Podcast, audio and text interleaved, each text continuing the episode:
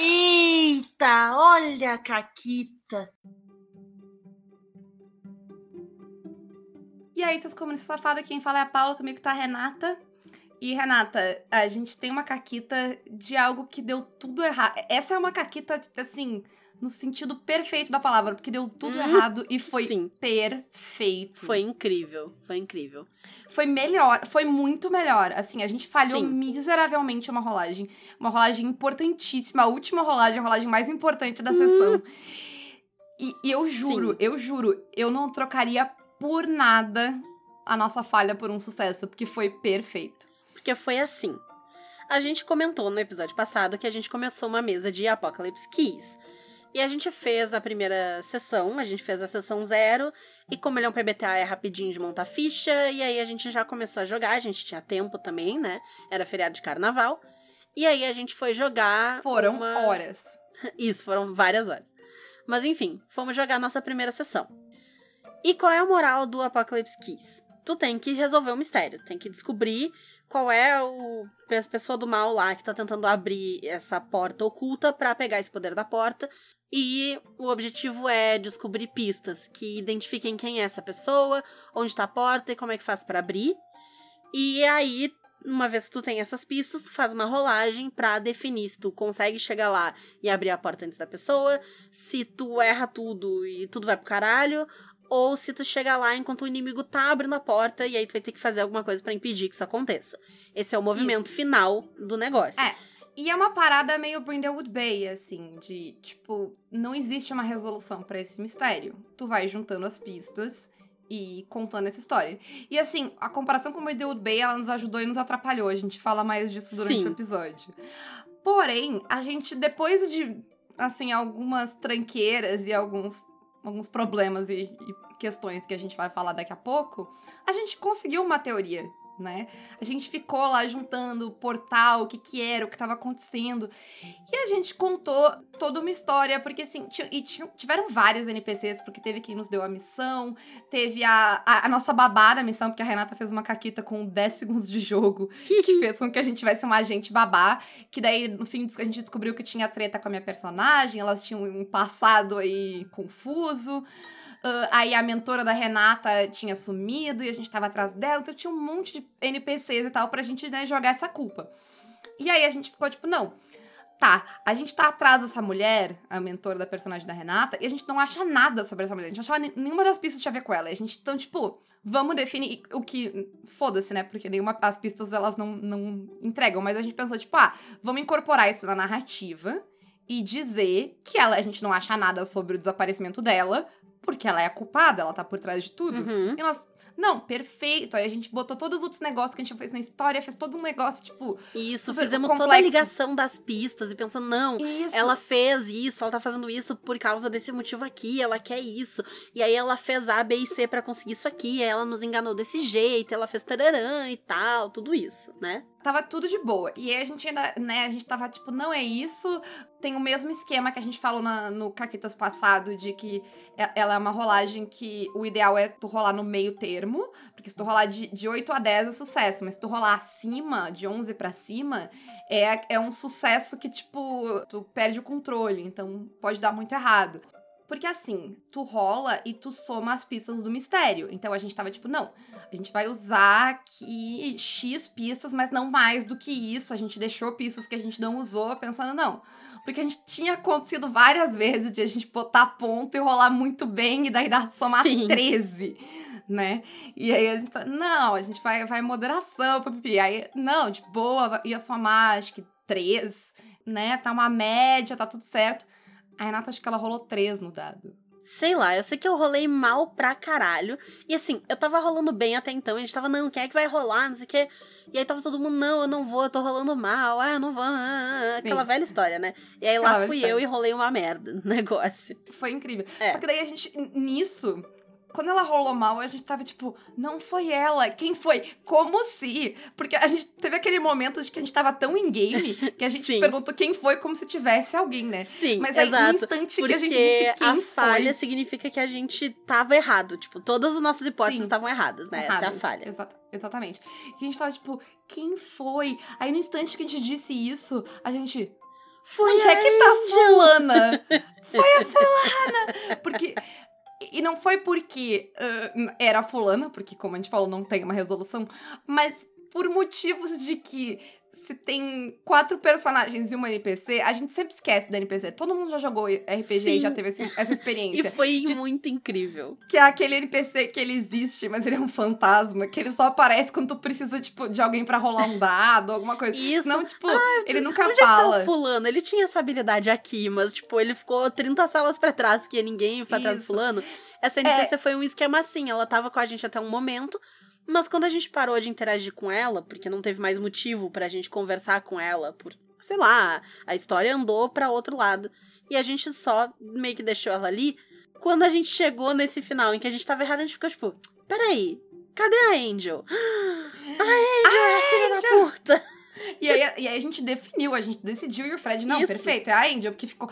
Mas é que foi tão impactante E a foi gente tão usar. honesto, foi tão espontâneo também, Sim. sabe? A gente não ficou tipo, pô, quem é que vai ser, já que a gente tava errado? A gente ficou tipo, não, ela não tá aqui, então tem que ser ela. E realmente não tinha outro personagem pra ser, a não ser que fosse um NPC que a gente não tinha encontrado ainda. Não tinha ninguém mais com tanto impacto de ser, assim. Narrativamente fazia é, sentido não do jeito ela. que a gente tinha interpretado as pistas É. e criado a narrativa, né? Não. Realmente não tinha. E tinha outros NPCs, mas ia ser tipo, ah, né, sabe? Não ia ser tipo, meu Deus. E aí foi isso, porque foi perfeito. A gente tinha, fazia algumas salas que a gente tinha esquecido dessa mulher, então ela podia ter sumido, sabe? Deixado a gente pra trás algumas salas atrás. E aí ela teve todo o tempo do mundo pra fazer a merda. E aí agora a gente tem uma grande vilã pra nossa campanha que acabou de começar que é tipo, sei lá, tem treta com a minha personagem, todo mundo tá puto com ela porque ela sumiu e enganou a gente. Ela tá, possivelmente matou a, a mentora da Renata, então, tipo, todo mundo odeia essa mulher já, entendeu? A campanha acabou de começar e o Vini ainda soltou um, porra, a mulher chama Angel, óbvio que ela era ruim. Foi isso, assim. Mas foi Sim. absolutamente perfeito. Eu, eu tava comentando, assim, que se fosse uma, se fosse uma história, tipo, uma série, terminar o primeiro episódio com as pessoas falhando miseravelmente em resolver o caso, porque a gente falhou total, a gente não conseguiu fazer absolutamente, tipo, não resolveu o caso. Caso arquivado, deu tudo errado. Seria tipo, pô, eu, eu voltaria pra ver essa série, assim. Sim. E se, se resolvesse tudo bonitinho, eu ia ficar, é, foda-se, mas esse final eu ia ficar, pô, gostei. Sim, Então foi, foi perfeito, foi absolutamente perfeito. foi muito bom. Mas dito isso, a gente tá aqui pra falar um pouquinho sobre quando nem sempre é muito bom, né? Isso, porque, né, a gente tem aquela expectativa, né? Ali o sistema, ou a Renata sabe o sistema, e a gente vai começar a jogar. E, né, a gente fez sessão zero, montou a ficha, eu sei tudo que tá na minha ficha, a Renata me explicou, eu já entendi, eu li o livro e eu entendi. Uhum. Bora jogar. Eu, se eu vou narrar e eu tô narrando pela primeira vez, eu fiz várias anotações aqui, tem um Isso. resumo. Não, Botei as e coisas no já Foundry. leu, né? Olhou a ficha, viu como é que a ficha se relaciona com as partes das regras e tal. A gente tá prontíssimo pra ir lá e Entendi jogar. Tudo. É, não. Tá tudo certo. E aí a gente vai lá, começa a jogar e dá um tropeço. Como é que era isso aqui? Olha aquele outro lá. Aí fez um negócio errado. Aí não tá rolando. É muito difícil, não vai acontecer de cara. Assim, é muito, muito complicado. Sim. Claro que depende de fatores, né? A gente comentou, acho que depende muito de quantas pessoas estão aprendendo o sistema, né? Quanto mais pessoas Uhum. sabem o sistema. E, e sabem não só lendo o sistema, mas tendo jogado antes. Porque ler e jogar não são a mesma experiência. É, é, é assim. bem A diferente. prática de um sistema, tipo, por melhor que o livro esteja escrito, a prática ainda é outra coisa, né? Porque, a não ser que, sei lá, tu seja algum gênio de matemática e probabilidade e interpretação de texto e tu consiga visualizar. Eu não sou essa pessoa, eu preciso testar as coisas, né? E Uhum. algumas delas, naturalmente, ah, tu entende. Tipo, a parada que a gente falou na, na caqueta do episódio passado, dos pontos de escuridão.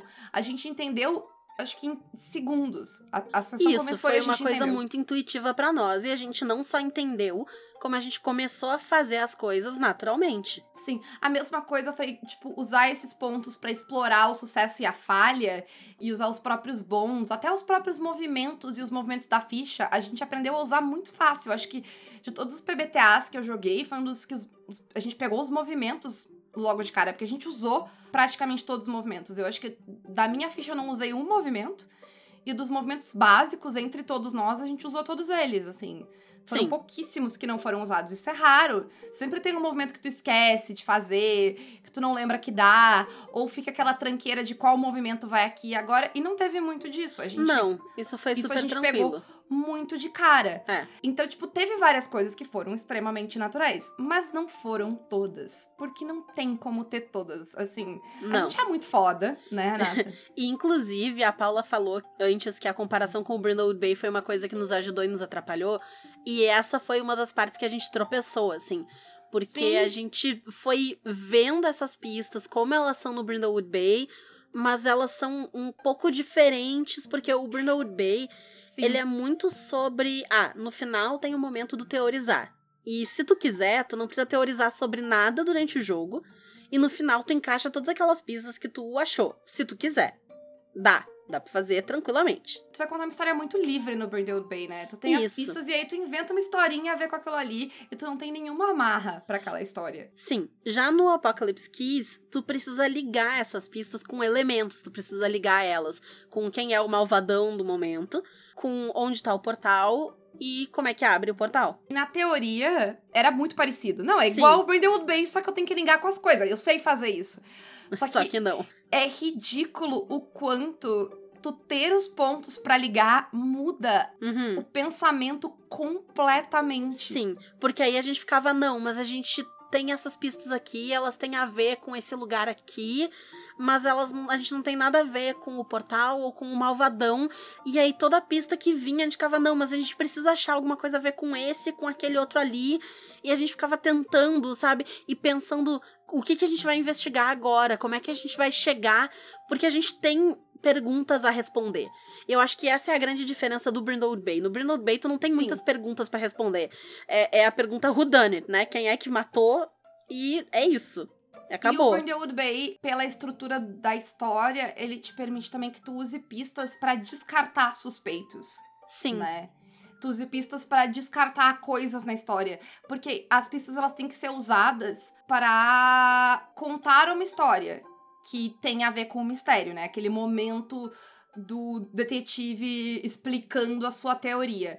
E ali não é sobre isso. Elas têm que responder, como a Renata falou, perguntas muito específicas. Então tu não pode usar pra, pra negativa da coisa. É, é sempre uma afirmativa. É sempre, tipo, tu tem que dizer que não, é esse- essa pessoa por causa disso. Esse lu- lugar tá sendo usado pra tal coisa por causa disso. A pessoa quer o portal por causa disso. Sim. Se tu quiser, tu até pode, entre aspas, usar pra uma negativa e dizer, não, essa pista aqui me indica que não é o fulano e tal, não. Só que isso não tem nenhum tipo de força mecânica. Na hora de resolver Exato. o mistério, isso não vai te ajudar. Que o que conta é o que tu linka com as coisas. E isso muda muito a dinâmica do jogo. E foi aí que a gente engasgou. Porque a gente tava Sim. pensando na lógica do Brindlewood Bay, que é um sistema que a gente já é bem familiar, né, com ele. E aí a gente chegou ali e teve um momento que a gente travou e a gente ficou tipo, não, peraí. E a gente parou, e aí foi. E no fim a gente tinha lido coisa errada, a gente releu, voltou, não, peraí, eu Sim, entendi. Porque é desse a jeito confiança tal. é a confiança do Nath. É Uhum, tipo, Brindlewood Bay, eu isso. sei. E não, a gente não sabia. O fato é que a gente não sabia, né? Exato. E eu acho que é bem ilustrativo, assim, de como às vezes no papel tu interpreta as coisas de um jeito, parece que é muito simples e não é tão simples. E tudo bem, né? Eh, e hoje a gente quer falar um pouquinho sobre isso, sobre eh, como é normal que as coisas deem errado nessa primeira sessão. E o quão errado, essa dificuldade, o quão. Tipo, tudo isso, claro, vai depender de muitas coisas. Vai depender da simplicidade do sistema, vai depender das curvas de aprendizado, tanto do sistema quanto das pessoas, né? E é bom lembrar que errar faz parte dessa curva. né? Sim. A, gente, a gente quebrou a cara muitas vezes, mas agora, agora eu sei. Tipo, Uhum. por que deu errado nessa sessão? Eu entendi perfeitamente o que que o Apocalipse Kiss Uhum. quer do movimento. Sim, ah, que não é, como é que é o nome do- de, de abrir as portas, né? isso. É, o- é o nome do movimento, porque são chaves, então tu abre É. as portas pra encontrar as respostas. E não só a gente entendeu o que que a gente errou, mas a gente entendeu por que que a Sim, gente errou. a gente aprendeu a jogar errando. É, porque a gente também errou, né? Além dessa coisa das pistas, a gente errou com uma premissa. Porque a gente foi pra lá, pra essa investigação, pensando, não, a gente tem que encontrar a fulana que sumiu. Mas nunca era essa a nossa missão. A nossa missão é sempre achar o portal, abrir o portal antes que o filho da puta abra o portal. É sempre essa a Porque missão. é, é, porque a missão é sempre essa. Só que, como a gente nunca tinha jogado nenhuma missão, a gente não sabia que essa era sempre a missão. Agora a gente sabe. A partir Uhum. da segunda, a gente. Ok, a missão é Isso. essa. E aí, como a gente tava lá focando nessa personagem, pra nós tava faltando coisa, porque nenhuma pista tava apontando os negócios e a gente tava, caralho. Até que a gente se deu conta, não, mas não é com ela que a gente tem que achar pista, é com esse outro negócio. Por isso que não tá fechando, não tá batendo. E ao mesmo tempo eu tava falando com o Fred na saída, porque o Fred não narrou Brindlewood Bay. E eu narrei bastante Brindlewood Bay. E aí uma coisa que eu tava falando pra ele que eu demorei muito pra me dar conta no Brindlewood Bay é o quanto eu posso moldar as pistas. Uhum. E não, isso não é um problema. E aí a gente tava, eu tava conversando, eu tava, tipo, dando exemplos de o que eu faria. Porque é um negócio bem difícil, inclusive, tu aprender a, a encaixar as pistas na história Sim. Dentro do que os jogadores querem descobrir, né? Porque é um pouco frustrante a, a pista genérica do Brindlewood Bay, se ela é sempre genérica. Tipo, pô, eu procurei tal coisa e eu achei, tipo, uma folha de papel. O que, que eu faço com isso, sabe? Sim. E tem como tu ir dando forma pra essas pistas dentro das perguntas que os- o pessoal tá fazendo. Tanto pra confirmar o que as pessoas estão indo atrás, quanto pra, tipo, às vezes questionar perfeitamente a linha de raciocínio deles, né? Uhum. E aí, e, como o Fred também nunca tinha feito, ele também não, não tinha noção de como ia ser na prática. Claro. Porque tu olha ali a lista de pistas, tu pensa, ah, eu vou dando a lista de pistas. Mas aí, no instante que alguém te faz uma pergunta e tu olha pra lista de pistas, Uhum. ela é até um pouco intimidadora, assim. É, é. porque tu tem uma lista enorme de coisas e, meu Deus, nada se encaixa Uhum. nisso. Como é que eu vou, sabe? É um pouco dos dois lados, né? É a gente direcionar a nossa pergunta do que, que a gente tá investigando e o que, que a gente quer, e de quem tá narrando nos dar uma pista que dá pra se moldar a isso que a Sim. gente tá procurando. É, é um. E as né, duas um- coisas um requerem uma assim. familiaridade, né? Uhum. Nos, Isso. com o sistema. E é óbvio que a gente vai engasgar mais com sistemas que vão mais longe do que a gente tá esperando.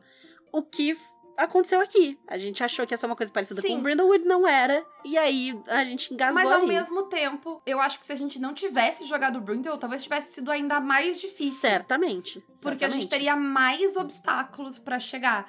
Porque o Brindle, ele nos deu. Ele fi- sobrou um obstáculo, né? Que era as coisas. Sim. Que, o negócio que era diferente. Mas a gente já tava acostumado a lidar com as pistas que não tem. Com o mistério que não tem resposta, com as pistas que a gente tem que encaixar. A gente já tinha feito isso. Então. É complexo porque tem muitas coisas, né? Tem muitas Sim. camadas aí. E a gente já falou num programa meio recente que cada RPG que a gente joga, a gente aprende, a gente tira alguma coisa dele. Então, se a gente pensar nos RPGs como escadas, e toda vez que tu aprende um sistema novo, tu tem que subir os degrauzinhos, esses são os degraus que a gente já conhece. Né? E eles nos ajudam, a gente já subiu isso aí, a gente já sabe. Sim, Então e é não um precisa por isso subir que a gente novo. diz que o RPG ele tem total condição de ser simples, né? Porque se tu vai subindo degrau por degrau, é fácil. Tu vai no degrau, daqui a pouco tu anda outro degrau, daqui a pouco tu sabe? Tu não precisa pular, subir uma- o Everest de cara. Não, é uma escadinha, tu vai indo, né? E claro, de tempos em tempos tu pode querer subir um degrau um pouco maior, e aí, às vezes, é mais difícil. Às vezes, tu tem que, sei lá, dar uma sentadinha, sa- sabe? Subir, tipo, criança, dar aquela sentadinha e sobe. Enfim, tu dá teu jeito. Às vezes, tu cai. Mas tu chega lá, eventualmente. Uhum. Tipo, foi essa sessão. Deu Sim. muitos erros e deu muitos acertos. E a Exato. sessão foi ótima. Não foi ruim jogar. Foi, foi, foi muito bom.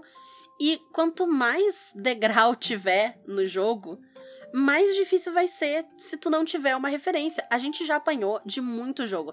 A gente vem aqui, a gente explica jogo, a gente ajuda o pessoal a entender, porque a gente já leu muito, jogou muito, mas a gente já quebrou muito a cara também. Pelo amor de Deus, eu quebro cara até hoje fazendo ficha de City of Mist. Pra mim é muito difícil. Eu quebro a cara até e pra hoje. mim já é barbada. Mas eu também fiz mais fichas de City of Mist que a Renata. Eu fiz bem mais fichas de City of Mist. Exatamente. Agora eu tô pensando, eu, eu fiz umas 30 fichas de City of. Mist. Então agora é fácil. É, eu fiz Tipo, eu não fiz duas, pra mim, mas lá, eu fiz com as entendeu? pessoas. Eu ajudei as pessoas a fazerem. Então eu aprendi. Sim. É, eu, eu, eu sei fazer, né? O meu esquema é muito mais o conceito Sim, da ficha do que quanto a mais parte de fazer tu a faz, ficha. mais. Mas enfim. Vai, uh, tipo, o processo vai ficando mais fácil. Sim, né? mas vai As, fluir. as estratégias estão lá. Sim. E quantas vezes a gente não quebrou a cara jogando sétimo mar? A gente jogou Ah, 300 o sétimo campanhas mar de sétimo mar até acertar a não, não, primeira. Eu vou, eu vou vencer. Eu não, vou, eu não vou ser derrotada por esse sistema. Me dá esta porra deste livro aqui, que eu peguei o livro do Fred e disse, eu vou aprender esse sistema. Vou descobrir, né? Vou Recentemente a gente descobrir. apanhou pro Apocalipse que... Eu, eu não apanhei tanto fazendo ficha de City of Mist, mas narrando City of Mist no começo... Lembrar de todos os movimentos do Senhor City of Mist, assim, causou muita dor de cabeça e ansiedade, porque é muita coisa pra lembrar de fazer. Uh, inclusive, a última vez que eu narrei City of Mist, eu finalmente lembrei automaticamente que toma condição faz movimento de, de rir na cara do perigo. Porque eu sempre levo alguns segundos e às vezes eu tô passando a cena e eu lembro, "Ah, tem que rir na cara do perigo. Sim. Na- nesse eu disse na lata. Eu dei a condição, eu disse, mas primeiro rola o rir na cara do perigo. E eu tava, yes! Levou dois anos, mas agora eu lembrei. Finalmente. Subiu o degrau. Porque Subiu o degrau. isso ainda pra mim é resquício lá do D&D, que o movimento... Eu, eu esqueço que o movimento de defesa, ele pode ser reativo. E, e é até bizarro, porque o D&D tem reação, mas eu não sei, o movimento que toda vez que tu toma dano, ele ativa, ele ainda é estranho pra mim. E eu joguei milhões de PBTAs que tem isso. Mas ele ainda não é 100% natural pra mim, Uhum. sabe? Porque, tipo, ah, tu vai me dar dano e eu posso evitar o dano? Sim. Como assim? Ainda é um pouco estranho pra mim. Aham. Ah, e agora que eu tô tipo, ah tá, não, lembrei que tem isso. O Blades in the Dark foi a mesma coisa. Nossa, tanta coisa pra lembrar, e aí ativa, e aí faz de um jeito, e aí quando chega, quando muda pra próxima fase, a mecânica é outra. Eu tenho, tipo, mais post-it naquele livro do que livro, assim, pra marcar as coisas. Ele, ele é um carna... O livro, ele é todo, tipo, sombrio, né? Em pretos e vermelhos e cinzas. O meu tá um, um arco-íris de post-itzinho marcando página pra eu lembrar, tipo, onde tá cada coisa que eu preciso. Porque daí tem flashback, e aí tem, sei lá, tem o heist, aí tem os níveis de dificuldade, aí tem as posições, e aí é, tão, é muita coisa pra lembrar. E aí tem dois tipos de rolagem diferentes, enfim, e mais a rolagem de sorte. Principalmente quando tem muita coisa, quando tem muito recurso, é muito difícil de lembrar de tudo. Né? Porque tem duas coisas Uhum. pra te entender. Uma é o que o sistema quer de ti, que essa a gente pegou, tirou de letra no Apocalipse Keys. Pro sétimo mar, não posso dizer o mesmo. A gente demorou muito tempo pra entender o que o sistema queria da Não. gente. É. E a gente deu exemplos de sistemas que têm complexidades. O Sétimo Mar, o Blades, o City, o próprio Apocalypse Sistemas Keys. que tu não tem... recomendaria pra ninguém que tá começando. É, eles têm uma complexidade que não é tão assim tranquila, né? Tu tem que ler, tem que entender, tem que jogar, tem que testar. Mas mesmo sistemas que são mais simples, como foi o caso com a gente do Tales from the Loop, que ele é muito simples. Só pra explicar que o simples aqui é, é em quantidade de recursos e mecânicas. Porque o Isso. Sétimo Mar, o Apocalipse Keys, o Siri, o, Da- o Blades, eles têm muito recurso de mecânica pra te usar pra coisas diferentes. Uhum. O Tails, tu rola dado e tenta tirar seis. E tu tem, tu tem Isso, mecânica é pra isso. rerolar os teus dados. É só isso. Exato. Acabou, né? Então é questão mecânica mesmo. Ele é mecanicamente simples. né? Nessa questão de recursos dele. Só que a gente estava acostumado, quando a gente jogou Tails, a economizar recurso. Porque é uma coisa finita que tu guarda e tu só usa em situações muito importantes. Mas o Tails, ele não é sobre isso. É sobre tu gastar esses recursos, rerolar quantas vezes for necessário pra conseguir aqueles seis, porque é fácil de recuperar os recursos. Mas a gente não se deu conta numa primeira jogada. A gente não se Tales deu conta que, tinha, que pra ter sucesso tinha que rerolar. É. A gente achou que era difícil. Só. Ele só pareceu frustrante e difícil, assim, porque a gente não conseguiu tirar seis. Porque às vezes, é, tipo, dá muita cagada e tu rola 10 dados e não tira nenhum seis. E às vezes tu tem que rolar, tipo, 26 dados pra sair o seis que tu precisa. E tudo bem, porque o Tails, ele leva em consideração isso. E tu vai pegar condição, tu vai gastar tua sorte, aí depois tu tira a condição. E tirar a condição é o negócio Uhum. mais fácil do mundo. Sim. Tu consegue. E é isso. E se tem uma coisa que a gente aprendeu jogando 400 quase bilhões de sistemas, é que se o sistema tá rodando estranho, tá truncado, tá tropeçando demais, provavelmente tem alguma coisa errada. Se o jogo for bem escrito, é porque o grupo tá fazendo alguma coisa que não é aquilo que o jogo espera.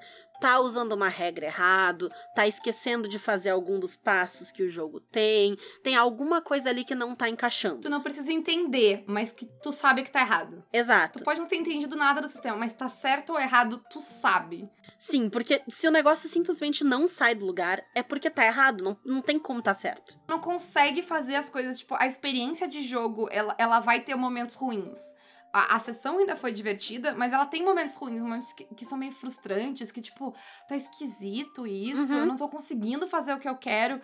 E aí, pode ser que o jogo seja ruim? Pode. Pode ser que o jogo não seja o que tu quer? Pode também. Mas pode ser que tu só esteja jogando errado. Então, cabe parar.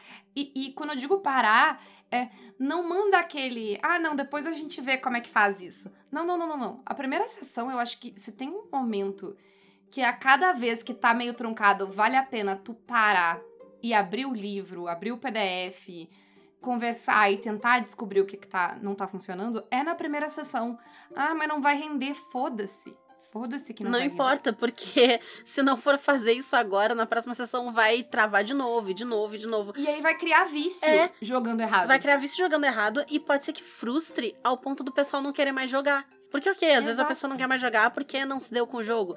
Mas se for só uma questão de tá usando mecânica errada e aí o jogo tá travado porque tá usando mecânica errada, não é, não é que mar. não se deu. É, foi, foi literalmente o nosso caso com o sétimo mar. Foi literalmente. As pessoas, a, a gente jogou uma sessão e aí o Fred e a Renata estavam tipo: esse sistema não tá dando, não tô gostando. Tem algo esquisito aqui. Não tá funcionando. E eu disse: não, tá esquisito. Tipo, eu bati o pé, tipo, tá, tá esquisito porque a gente não tá conseguindo jogar. Eu vou, eu vou aprender. E aí eu sentei e eu aprendi. Porque a gente já tinha tentado jogar duas vezes com duas pessoas narrando e não tava dando certo por todo mundo. Ninguém sabia. Tipo, não é culpa uhum. de ninguém que tava narrando nem nada. É, tipo, todos nós estávamos jogando errado. Ninguém sabia jogar o sistema. E aí eu disse: não, eu vou pegar então, eu vou aprender e eu narro pra gente e vamos ver.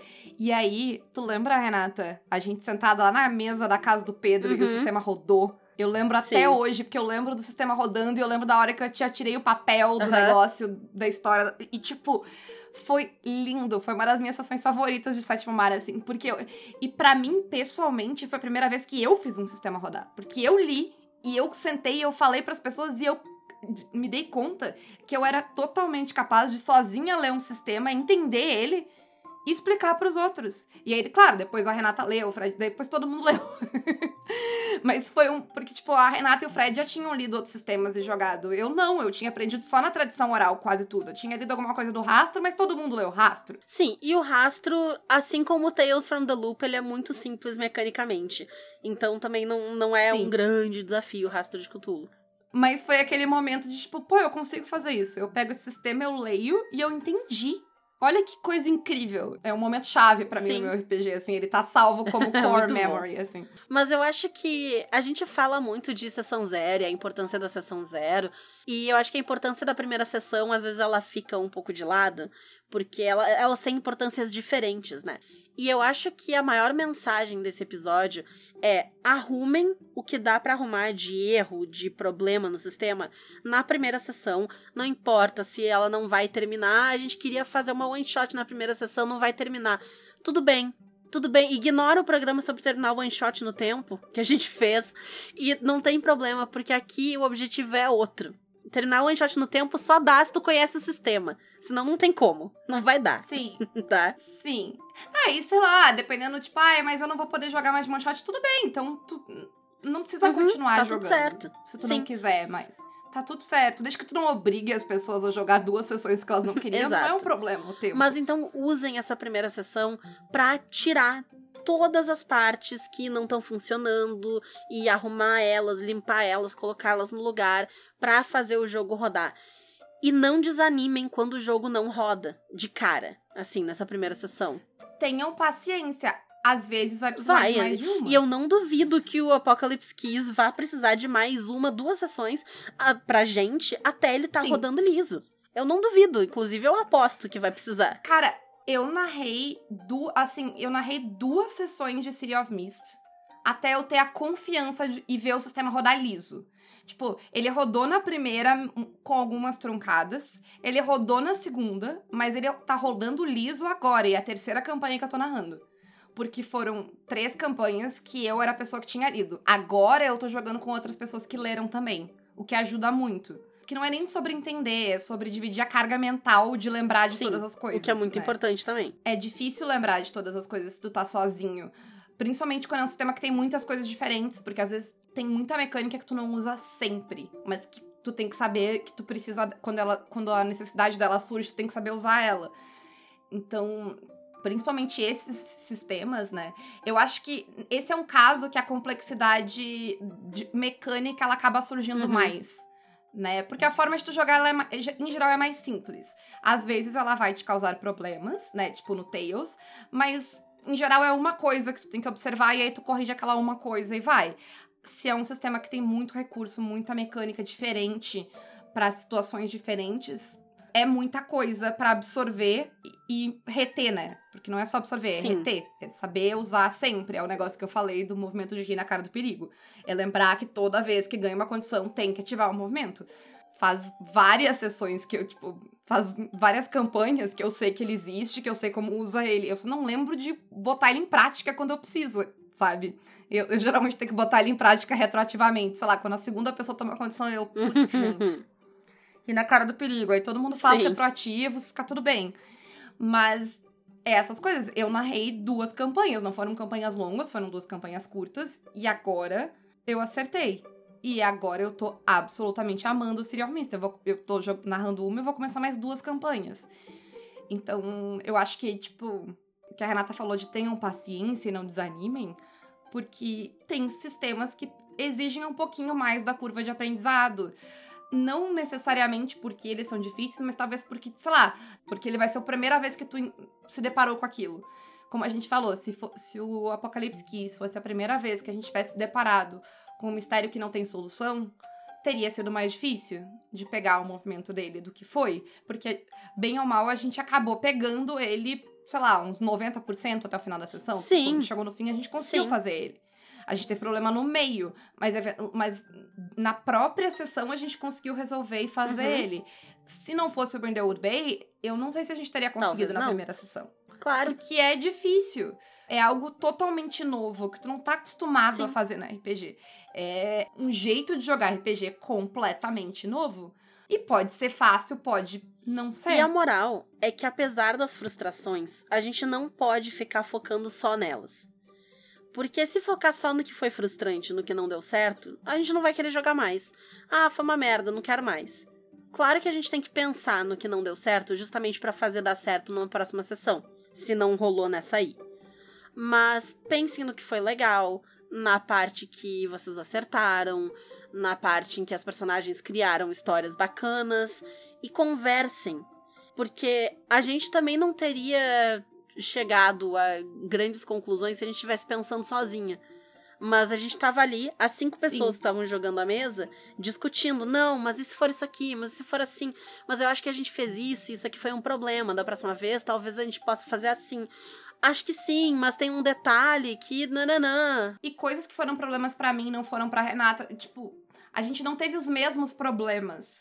E aí, ouvindo os problemas das outras pessoas, a gente conseguiu entender o que a gente tava fazendo errado no sistema. Porque eu acho que é outra coisa também. Às vezes tu, é, tu ignora certos problemas, porque não são coisas que te importam tanto. Então, mesmo que aquela mecânica não esteja funcionando 100%, tu não nota. Porque pra ti não importa aquilo tanto quanto pra outra pessoa. E aí eu acho que no todo a gente conseguiu enxergar os problemas. E aí, tá, então o que, que a gente tá fazendo errado, então o que, que a gente tem que mudar. É isso aí. E quem quiser experimentar sistemas novos e conversar com as pessoas e ter primeiras sessões que não vão ser necessariamente incríveis, mas que vão levar a mesas incríveis, pode se tornar um mecenas do Caquitas, vir fazer parte do nosso grupo e conhecer mais pessoas que querem jogar pelo Apoia-se ou pelo Padrim. Nós temos um sistema de parcerias, é só mandar um e-mail para contato arroba pausa para um conteúdo.com.br e quem quiser falar com a gente, mandar sugestão de pauta, vocês nos encontram nas redes sociais como Caquitas Podcast ou vocês podem nos mandar e-mail para caquitaspodcast@gmail.com. É isso aí, um grande beijo. E um forte abraço. E acabou, Caquetas.